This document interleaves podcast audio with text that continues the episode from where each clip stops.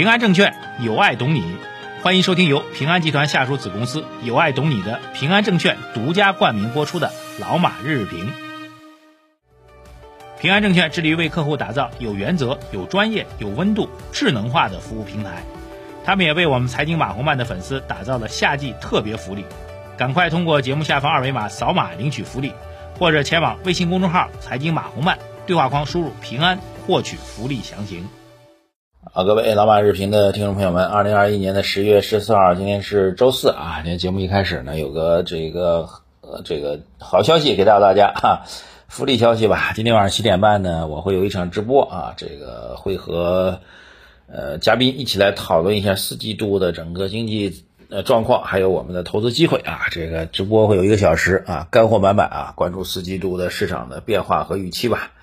那么大家在微信公众号。财经马红漫的首页底部对话框输入“直播”两个字，获取我们的直播链接啊，有张海报啊，那个海报里面有二维码，你去扫描去做关注，晚上七点半我们就可以看到了。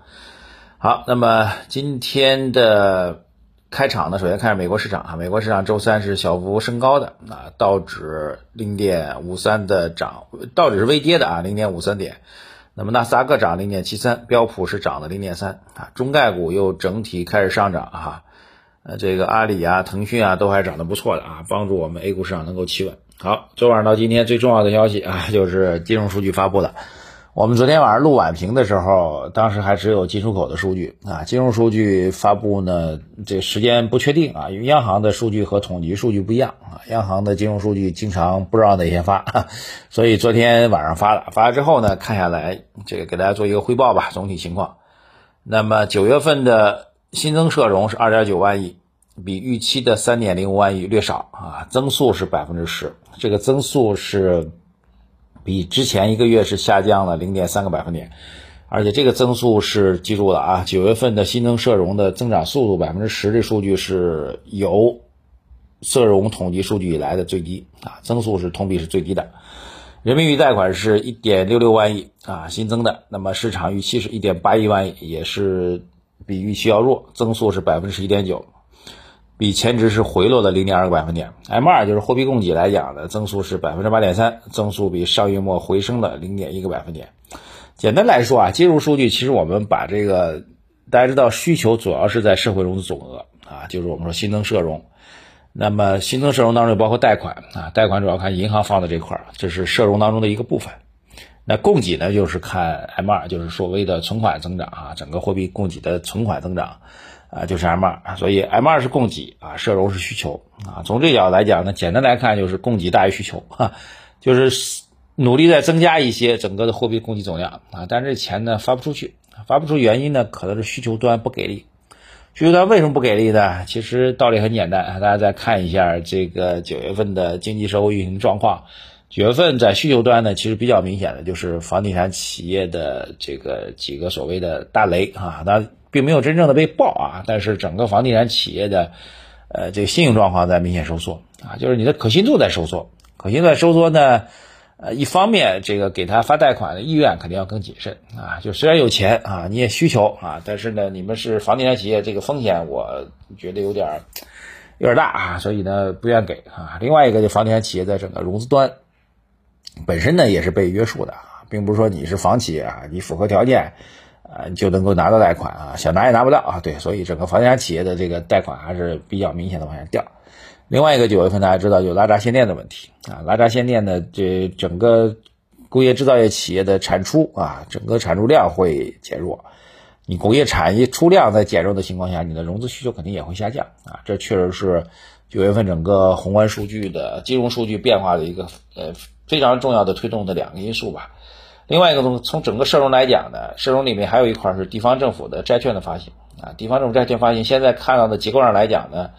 这个尽管九月份啊新增地方债的发行进度加快了啊，但是总体的完成的进度依然是明显的晚于往年同期啊。那么截到九月底，新增地方债的完成进度只有百分之六十八点二啊，就是九月份这个融资当中的需求当中，地方债的需求增加了。但是呢，这个比之前预期的还是要弱啊，并没有特别明显的这个递补型的，或者说这个补偿型的发力啊。因为今年上半年基本上没动啊，到三季度开始放量了，但是放的还是偏弱啊。什么时候能够大量涌出来啊？还是没有啊？目前呢，还说还没有看到。所以总体来讲呢，这个三季度的经济数据的增长呢，我们反正等官方最终数据出来吧。但总体来讲呢，三季度各方面的宏观数据偏弱预期啊，这一点应该是相对确定的。所以 GDP 的增速会最终会如何？现在先打一个问号吧。但是总体上弱预期应该是确定的。那三季度都还好，因为四季度从统计数量来讲，这个压力会更加明显。四季度整个。去年的基数是一个高增长的态势啊，所以四季度由于去年高基数，整个经济增速出现失速的这个挑战会更大一点啊，所以我们觉得从六稳到六保啊，这个政策的落实现在是有点迫在眉睫了啊，特别是到四季度之后呢，会有呃两点三五万亿的 MLF 就中期借贷便利会到期，再叠加了一点三万亿啊这个规模的地方债的供给压力。所以，央行理论上来讲，应该要给予这个更多的货币宽松的支持了啊，包括到本周五，本周五也会有，呃，五千亿的这个这个之前的 MLF 到期啊，所以本周五呢，现在市场有高度的关切啊。昨天在呃我们这个金融端呢，还有一个消息预判当中的一个比较有趣的现象啊，一个金融机构给出了确凿的判断，他说本周五呢会有一次存款准备金率的下降。理由就是我刚才说的，本周五会有大量的这个之前的这个货币投放到期啊，所以他判断会有下降。但过了不一段呢，他又撤掉了啊。他说本周五这个之前那个判断是错的，本周五不一定有存准率的下降，呃，但是本周五呢应该会有这个等量的货币的对冲会发行哈。总之呢，现在这个金融机构去判断央行的政策，这个现在也出现比较明显的分歧。我最近看了一个报告的一个汇总，就是关于这个到底。要不要降准这事儿啊？现在其实分为三派，第一派相对比较急，说十月份肯定降准；